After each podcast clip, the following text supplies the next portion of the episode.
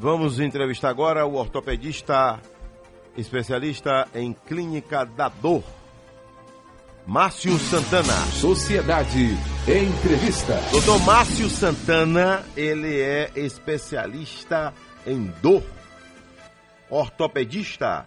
Bom dia, doutor. Bom dia, amigo. Bom dia, ouvintes. Aqui é Adelson Carvalho falando com o senhor, viu? Adelson Carvalho aqui falando com o senhor aqui, viu, doutor? Doutor, é, vamos lá. Primeiro, há explicação para tanta gente sentir dor nesse país? É tanta gente se queixando de dor, doutor. Aí, de repente, vem a culpa é do travesseiro, a culpa pode ser do, do colchão, a culpa pode ser pelo fato de estar dormindo pouco. Né? Existe uma razão para a pessoa sentir dores no corpo? Adelso, é, existe sim. E na grande maioria dos casos, o grande problema começa exatamente no que você falou. As pessoas procuram culpados, elas procuram é, responsabilidades pelo qual elas estão sentindo dor, ao invés de assumirem a própria responsabilidade. Nós todos sabemos que quando temos um carro novo, é só colocar combustível que ele vai andar. Mas quando este carro envelhece, ou nós fazemos a manutenção adequada, ou ele vai quebrar. Todo mundo no mundo está vivendo mais. Porém, muitas sociedades não estão se preparando para o envelhecimento. A sociedade brasileira tinha uma expectativa de vida em 1950 de 43 anos.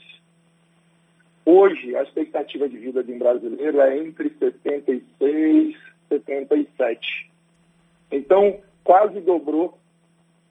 E nós não nos preparamos para vivermos com um corpo mais velho.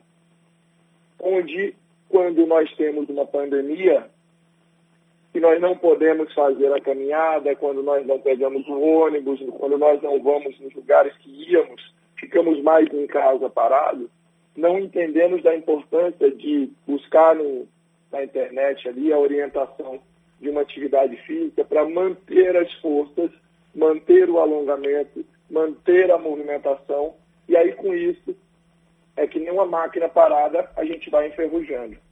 Além disso, eu costumo dizer que o ser humano é muito complexo. Nós nunca vamos encontrar aqui apenas um motivo pelo qual temos dor. Né? É, existem vários motivos. Nós estamos vivendo um ano atípico, onde as pessoas que iam para os seus trabalhos sentavam nas suas cadeiras confortáveis, ergonomicamente corretas, que tinham uma mesa adequada, no, na, na altura adequada, a tela do computador ficava na posição correta. Hoje ela está tendo que trabalhar em casa, muitas vezes ali fazendo comida para o filho e trabalhando, ou com o notebook em cima no, do, do, do, colo, onde ela fica com a coluna toda envergada para cima da tela do computador. E tudo isso vai sobrecarregando aquele corpo que muitas vezes não recebe um fortalecimento, um alongamento, um cuidado adequado.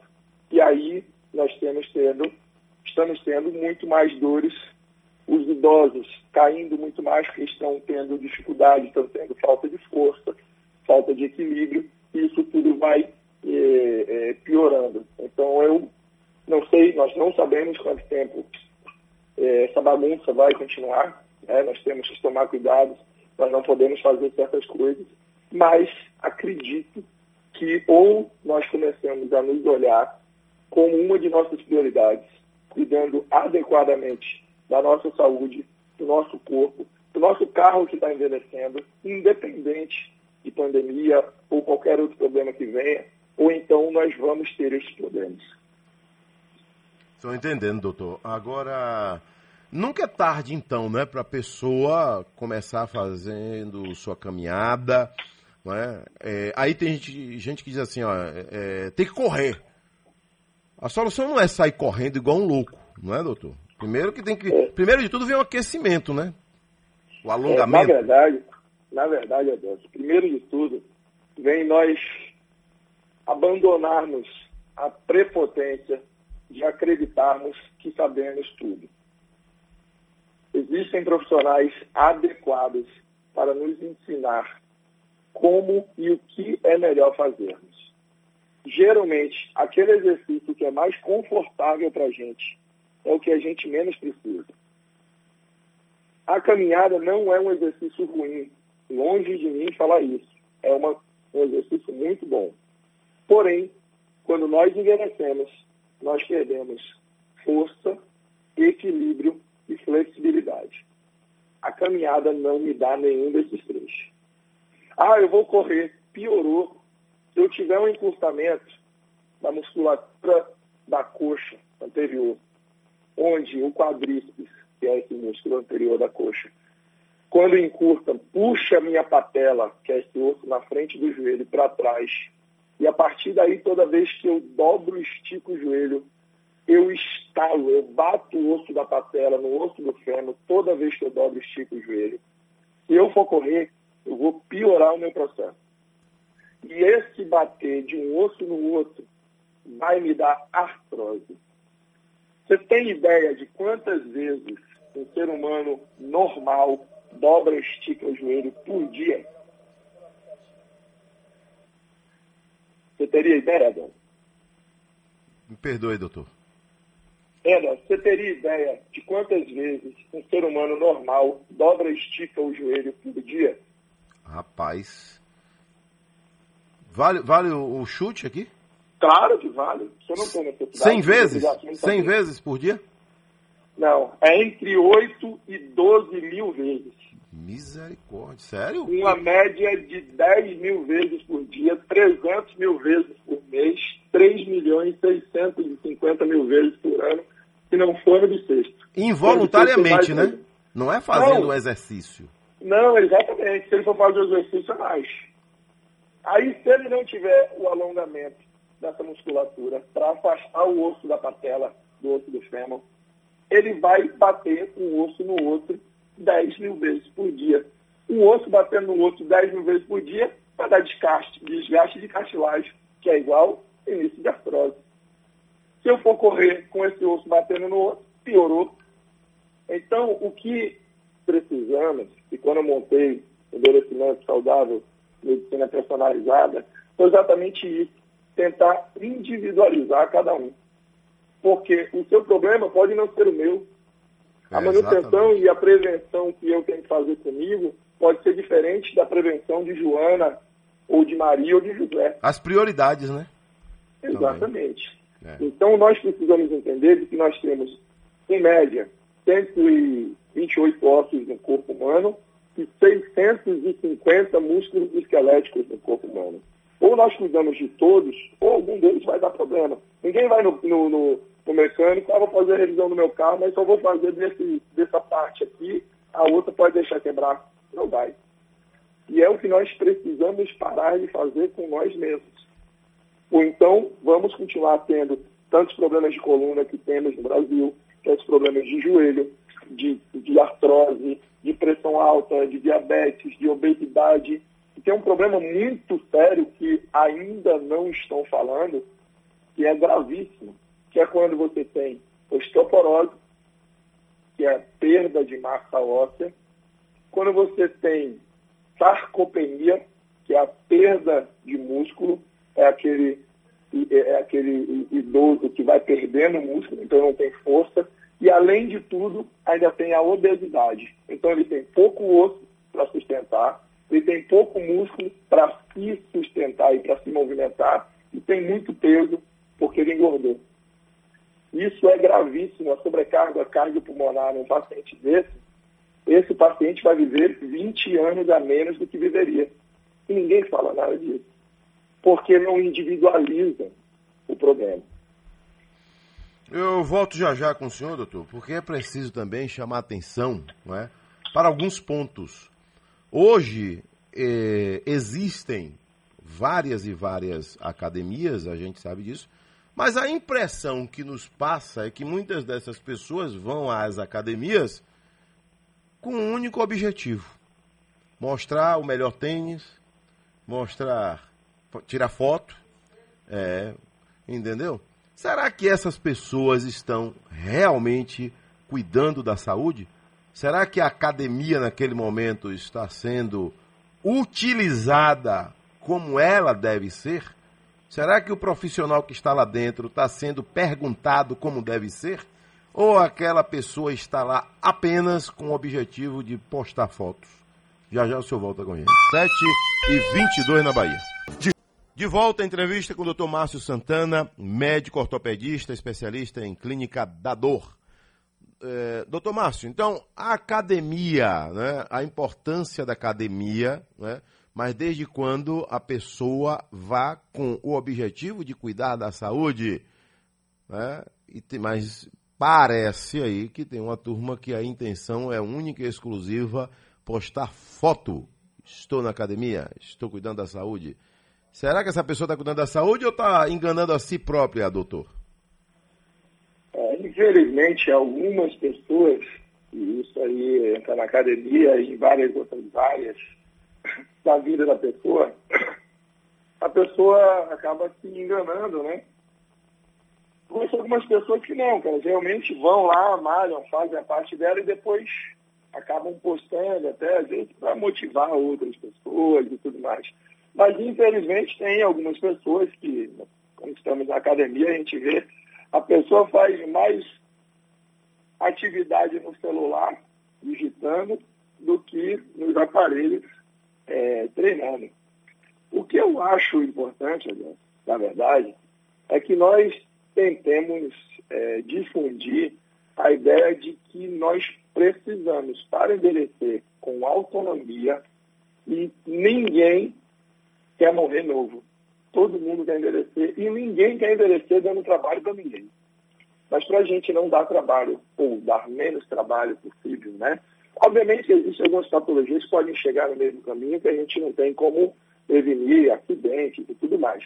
Mas, para a gente não dar trabalho, ou dar o menor trabalho possível, nós precisamos envelhecer com força.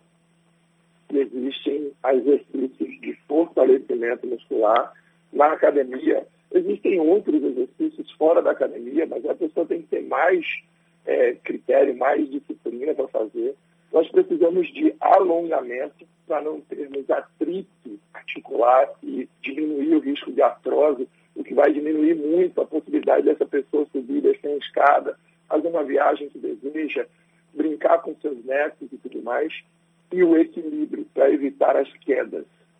Tá? Então, esses três, força, equilíbrio e flexibilidade ou alongamento, a gente precisa ter. As pessoas que vão para a academia, como você falou, e ficam lá só nas fotos, só divulgando, são exatamente a maioria é, do, do, do, das pessoas que muitas vezes afastam as pessoas tidas normais da academia. Muitas vezes no consultório, quando eu digo, olha, você precisa ir para academia, ah, doutor, academia, mas o povo fica lá só no espelho, tirando foto. Eu não gosto daquele ambiente, aquela música alta, tá não sei o quê. E, e, e se não tiver todo dia uma roupa, né? É. Se não tiver um tênis bonito todo dia. Isso, acaba não indo, né? É, mas o, o, que eu tento, o que eu tento passar aos meus pacientes que precisam da academia e se incomodam com esse tipo de atitude de algumas pessoas, não são todas, é o seguinte: faça o seu porque você precisa essa pessoa um dia vai entender de que, independente da foto, a prioridade dela ali tem que ser cuidar da saúde. Porque muitas vezes a gente acaba permitindo que atitudes equivocadas dos outros comandem ou influenciem nas nossas atitudes. E enquanto nós não conseguirmos gerenciar as nossas emoções, para fazermos o que temos que fazer da melhor maneira possível, independente do que estamos sentindo nesse momento ou naquele, nós vamos seguir como se fôssemos carregados pelo rio, ao invés de nós mesmos gerenciarmos o nosso leme ali, levarmos o nosso barco para onde nós achamos melhor. Então, se eu tenho que ir para a academia e me fortalecer, eu vou, vou brindar a minha cabeça, vou pensar nos meus filhos, vou pensar em coisa bacana e vou esquecer aquela pessoa que está lá tendo atitude que não me agrada. Porque se nós permitimos que estas atitudes que nos incomodam, seja na academia, seja no trabalho, seja no metrô, seja no trânsito, se nós permitirmos que essas pessoas, quando têm uma atitude equivocada, nos incomodem, nós acabamos, muitas vezes, errando pelo erro dos outros. Porque, infelizmente, existem pessoas, ainda mais no que nós estamos vivendo, existem pessoas que estão desequilibradas. E eu não preciso me desequilibrar por causa dessas pessoas também. Então, eu tento seguir no meu, na minha, na minha, na minha rotina, seguir na minha paz, seguir na minha tranquilidade. E se eu puder ajudar a pessoa, beleza, senão eu mantenho uma distância segura e faço o meu, porque eu acho que o que eu estou fazendo está certo. Doutor, é, tem crescido muito também o número de pessoas né, é, buscando aquele medicamento para dor. Né? E aí, o que, que essa pessoa pode estar tá causando? Né? De repente sentir uma dor, já anda com uma caixa de comprimidos, basta ter no rótulo, né? dor, a pessoa já está usando. E o perigo disso, desse automedicamento, doutor? Essa automedicação? É, existe o perigo da automedicação, né? Você pode estar utilizando medicamento que muitas vezes vai acabar fazendo mal para você. É, eu costumo dizer de que remédio não cura, remédio remedia, ainda mais quando a gente está falando de dor porque na grande maioria dos casos essa dor ela tem uma causa e esse remédio para dor não vai tratar a causa. Então, se você toma um remédio para dor por uma finalidade imediata, então eu vou tomar um remédio para dor, vai aliviar a minha dor, eu entendo que a minha dor, por exemplo, de joelho é porque eu estou com encurtamento do quadríceps e com enfraquecimento da musculatura. No período que eu estou tomando remédio, não estou sentindo dor, eu vou me fortalecer e vou me alongar. Porque se eu tivesse sentindo dor, eu não conseguiria fazer exercício. Aí, beleza. Agora, se eu só tomo remédio, aí o remédio passa o efeito, eu vou lá, tomo de novo o remédio. Aí passa o efeito, aí aquele remédio já não faz efeito, porque já acostumou, aí eu tomo mais forte. E aí daqui a pouco eu tomando mais. E não vou lá na causa, e não tiro a causa, e não trato a causa, esse remédio vai ficar toda hora chegando ali no meu organismo, estragando meu meus rins, talvez, estragando meu estômago, talvez. Então, existe sim esse perigo que você me diz, porque, infelizmente, as pessoas acabam é, tendo uma ideia de que o remédio vai resolver. E nenhum remédio tem vida é, é, perpétua. Ele tem um efeito durante um período, acabou aquele período, você vai voltar a não ter mais o remédio no seu organismo. E aí ou você vai ter que tomar de novo, e aí é onde entra o risco de ficar tomando direto o mesmo remédio. Ou então você tem que parar e tratar realmente a causa. Olha, ouvinte de sociedade, são 7 horas mais 34 minutos. Estamos entrevistando o médico ortopedista, doutor Márcio Santana. O doutor, é, essa questão de dores, por exemplo, no joelho, panturrilha, tem perguntas aqui com relação a a fisioterapia. Adelso Carvalho, fisioterapeuta, pode ajudar também nesse sentido aí de, da prevenção? Hoje a, a fisioterapia e a ortopedia caminham juntas, ou eu estou enganado, doutor? Caminham, sim. Na minha equipe eu tenho dois fisioterapeutas, pelo menos, diretamente, e tenho vários indiretamente que eu acabo indicando eu tenho um educador físico que trabalha diretamente comigo, é, eu tenho uma equipe que acaba me dando, tenho um nutricionista que acompanha os meus pacientes, porque é, ou a gente entende né, que precisamos da ajuda desses profissionais, porque eu não consigo fazer na área deles o que eles fazem, e acompanhando aí a, a pergunta do ouvinte, o fisioterapeuta pode sim prevenir.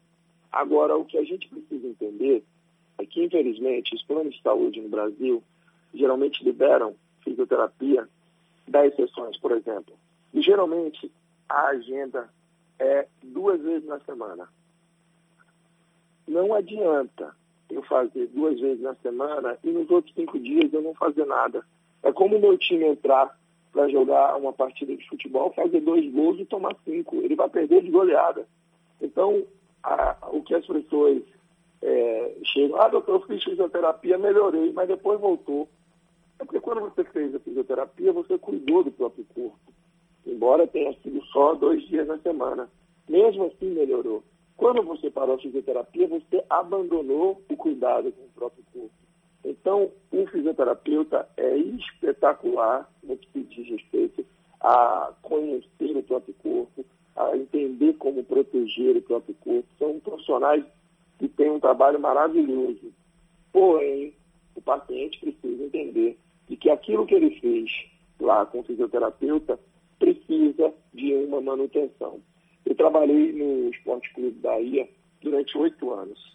E aqueles atletas que treinam ali todos os dias, às vezes de manhã e de tarde, para jogar uma partida de domingo, onde esses atletas que estão subindo da base, né, com 19, 20 anos, muitas vezes vão entrar no segundo tempo, então às vezes vão jogar 20 minutos, treinam a semana inteira, às vezes dois turnos.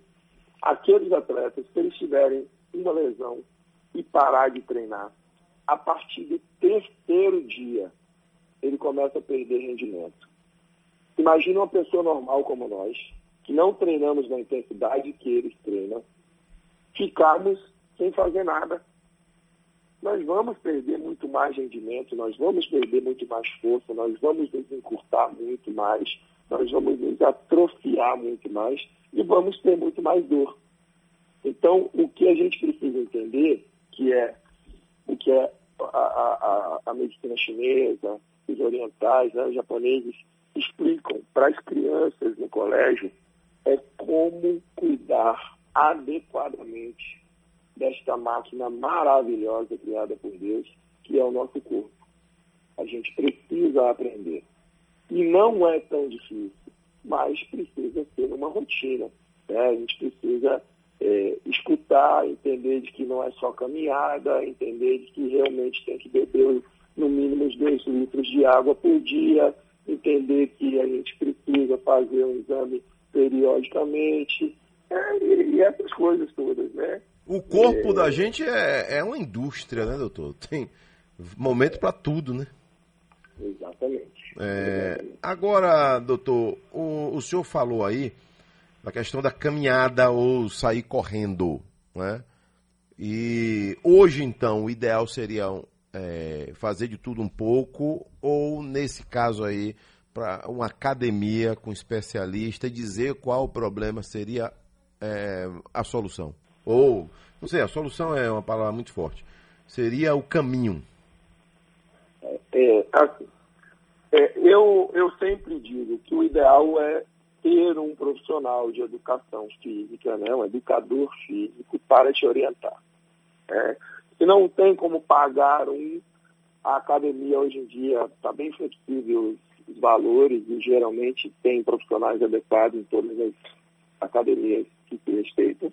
É, hoje em dia nós temos muita gente trabalhando online, o que acaba muitas vezes diminuindo o custo né, desse profissional, porque ele consegue atender a vários é, clientes ao mesmo tempo, sem sair da casa dele ou do consultório dele. Então, o que eu digo, o ideal é buscar uma orientação de um profissional adequado. Se você me diz caminhada ou correr, se você me diz musculação ou caminhada, eu lhe digo que nenhum nem outro sozinho. Porque, como eu disse, nós precisamos, para envelhecer com autonomia, de pelo menos força, equilíbrio e flexibilidade. Eu não vou conseguir força, equilíbrio e flexibilidade na caminhada, mas a caminhada vai me dar uma situação cardiopulmonar, ela vai me dar um auxílio na circulação, ela vai me dar uma melhora no retorno venoso, que vai ajudar bastante. Então a gente já vê que ela é bacana, embora não me dê força, equilíbrio e flexibilidade, que eu tenho que ir atrás. Aí eu vou para a academia. Ou para calistenia, ou para qualquer outra coisa que o educador físico oriente. Mas o que eu preciso entender é de que não pode ser uma coisa só. Se você fica só naquele exercício, você resolve aquele problema e deixa todos os outros sem resolver. Nós conhecemos muitas pessoas que fazem como exercício diariamente apenas caminhada. Infelizmente, essas pessoas não estão protegendo a musculatura da coluna, por exemplo, que é um grande problema que nós temos na nossa sociedade. Tá? Essa pessoa não está tendo o equilíbrio, não está fazendo o trabalho de alongamento, embora alguns façam alongamento, né, quando vão caminhar, beleza, mas elas também precisam de força. E se ela engordar um pouquinho na pandemia por causa das lives, ou porque está muito tempo em casa, sedentário, e for dar uma corridinha e tiver com aquele osso da patela batendo no osso do fêmur, ela vai inchar o joelho. E aí é como eu digo, é muito complexo, embora seja simples. Mas você precisa, porque existem coisas que a gente não nunca ouviu. Né? Eu escutei porque eu estudei medicina, mas existem coisas que a pessoa nunca ouviu. Ah, poxa, é, é, eu tenho uma dor atrás do joelho. Uma vez eu fiz um exame, eu tenho um cisto de Becker. Mas o cisto de Becker já estava lá. A dor de joelho no encurtamento do seu bíceps femoral ou da sua panturrilha. Então, existem coisas que às vezes são simples de resolver, com 5, 6 minutos de alongamento adequado, você resolve. Mas o que eu costumo dizer é o seguinte: não façam armengue. Na casa da gente, no carro da gente, a gente muitas vezes tenta colocar o melhor, a melhor peça, a melhor manutenção. E no corpo da gente, muitas vezes a gente quer fazer armengue. Onde, na minha, na minha casa, quando tem um problema elétrico, eu chamo o eletricista. No meu corpo, quando eu preciso de um educador físico, eu tenho que chamar o educador físico. Eu não posso querer, da minha cabeça, montar o meu treino achando que vou ter o melhor resultado. Eu trabalho com esporte, né, desde depois que eu saí do esporte para o Bahia, eu montei departamento médico, onde eu acompanho individualmente alguns atletas. Eu trabalho com esporte há quase 15 anos. Eu não monto meu treino. Quem monta meu treino é um educador físico. E eu fico mesmo. Independente de ser o chefe da equipe, a área dele, aquela área é dele. Então, eu vou seguir como um eletricista. Quando eu chego em minha casa, é ele quem vai decidir o que vai fazer. Então, as pessoas muitas vezes acabam não dedicando à própria saúde o melhor que ela pode. Então, eu acho que quando a gente pergunta qual é o melhor exercício, não pode ser um só. Né? O melhor é a gente dar o melhor para a gente mesmo e nos tratarmos como uma de nossas prioridades. Porque nós somos ótimos para cuidar de todo mundo, de filho, de esposa ou marido, de casa, do trabalho, dos boletos que chega todo mês, mas quando é para cuidar de nós mesmos, a gente se engana de que não tem tempo. Valeu. Doutor Márcio Santana, muito obrigado pela entrevista e aqui pelos esclarecimentos. Obrigado, hein, doutor? De nada, meu amigo. Fiquem todos com Deus. Um grande abraço, uma boa semana a todos vocês. Um abração. Tudo de bom. Na Bahia, 7h44.